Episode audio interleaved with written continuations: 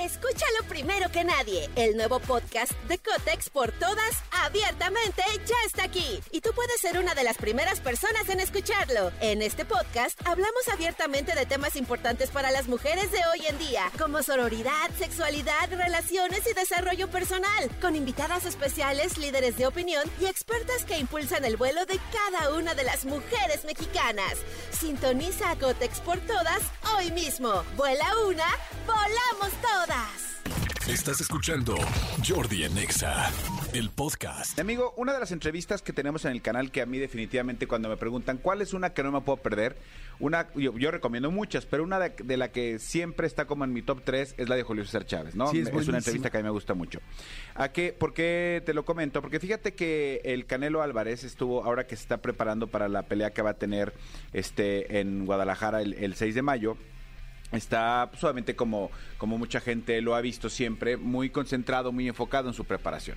Sin embargo, subió una foto como de repente pues la subimos tú o la subo yo con tu hijo, con mis hijos tal y entonces subió una foto que está en el ring con, con su hijo, que están este él está en ropa de entrenamiento, el hijo está ahí con él, lo tiene abrazado y puso eh, literal eh, me acompañaron en la oficina, ¿no? Ajá. Porque así pues obviamente esa es su oficina, en un Claro. ring de boxeo es su oficina, ¿no?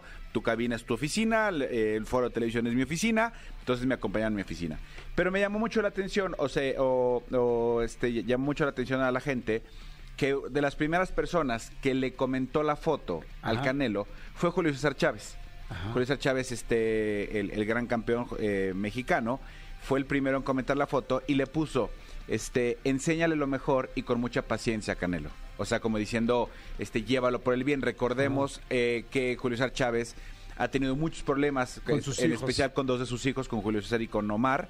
E incluso en la entrevista eh, Escúchalo primero que nadie. El nuevo podcast de Cotex por todas, abiertamente, ya está aquí. Y tú puedes ser una de las primeras personas en escucharlo. En este podcast hablamos abiertamente de temas importantes para las mujeres de hoy en día, como sororidad, sexualidad, relaciones y desarrollo personal, con invitadas especiales, líderes de opinión y expertas que impulsan el vuelo de cada una de las mujeres mexicanas. Sintoniza a Cotex por todas hoy mismo. Vuela una, volamos todas. pues narra a fondo, nos comenta a fondo todo lo que ha pasado o de repente lo complicado que ha sido para él todo el tema de, de- de- de volverse a acercar a sus hijos y lo complicado que fue para él el tema de las adicciones y cosas que ya que les recomiendo que vean si no han visto la entrevista con Luis Ar Chávez vayan a verla Sí, al canal porque es de las mejores este pero me llama mucho la atención eh, y, y mucho se especula que, que parte del enojo de Julio César Jr. pues es porque eh, Julio César Grande se lleva con el Canelo y, y él tiene una rivalidad con el Canelo y tal, tal, tal. Bueno, aquí se demuestra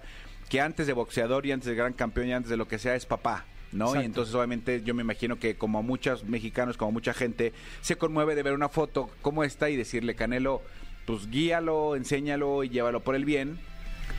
Subtexto Claro. para mí es porque yo no pude. Porque yo no pude. ¿no? Eh, oye, y además es que es complicado, ¿no? Porque Súper. imagínense nada más, tú ser una persona extremadamente exitosa en lo que haces, ¿no? En este caso, además, que son deportistas que lo tienen en la sangre, pero en el entrenamiento, pero en el trabajo, en el esfuerzo y en la disciplina de todos los días. Y luego tener a tu hijo que se quiera dedicar a lo mismo, en serio debe ser muy complicado porque, pues, es muy difícil reunir, aunque tengas parte de esa sangre, porque es Sí. parte, no toda, este, o esa carga genética, pues, pero tienes la disciplina, tienes el trabajo también mucha gente, por ejemplo, Julio César Chávez, cómo creció para poderse volver el hombre disciplinado que, que fue.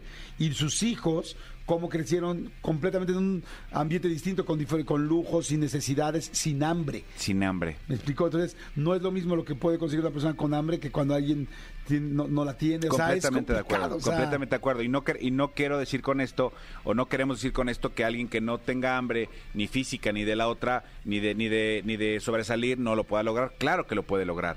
Pero, pero muchos, muchos, el común denominador de esta gente, pues es gente que viene de abajo y que se enfrenta a muchas barreras para llegar a lo que quiere. Por ejemplo, a ver, estoy pensando en quién, qué hijo de algún muy famoso en cualquier eh, índole, ya sea político, es deportivo o este o musical, bueno.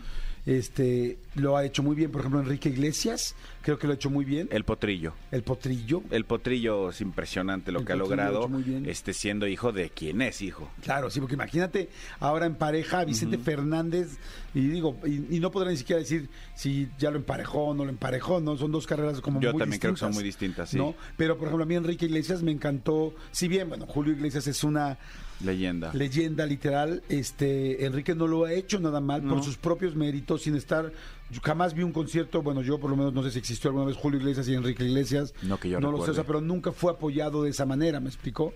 O sea, es difícil, se Pepe Aguilar. a- Pepe Aguilar. Pepe claro. Aguilar, hijo de don Antonio Aguilar, que, Claro. este, mis respetos también. Porque, por ejemplo, Pepe tiene otro hermano, Antonio Aguilar Jr., que no ha brillado lo que ha brillado Pepe. Y la pregunta seria de estas comparaciones que acabamos de hacer, si, si sí hay un parámetro para poder medir quién, si alguien lo hizo mejor, bueno, más bien, si alguien fue más famoso, más popular. Este, sería fácil ser más popular hoy por las redes sociales, por muchas más cosas, ¿me explicó? ¿Somos porque su padre? Ajá, que su padre. O sea, por ejemplo, si tú me dices ahorita Vicente Fernández y Alejandro Fernández, madres, no, es que bueno, es que Vicente es todas las películas, toda la historia, toda la época de oro, Sí. es demasiado. Pero, por ejemplo, si me dices Pepe y su papá. Pepe y su papá, exactamente.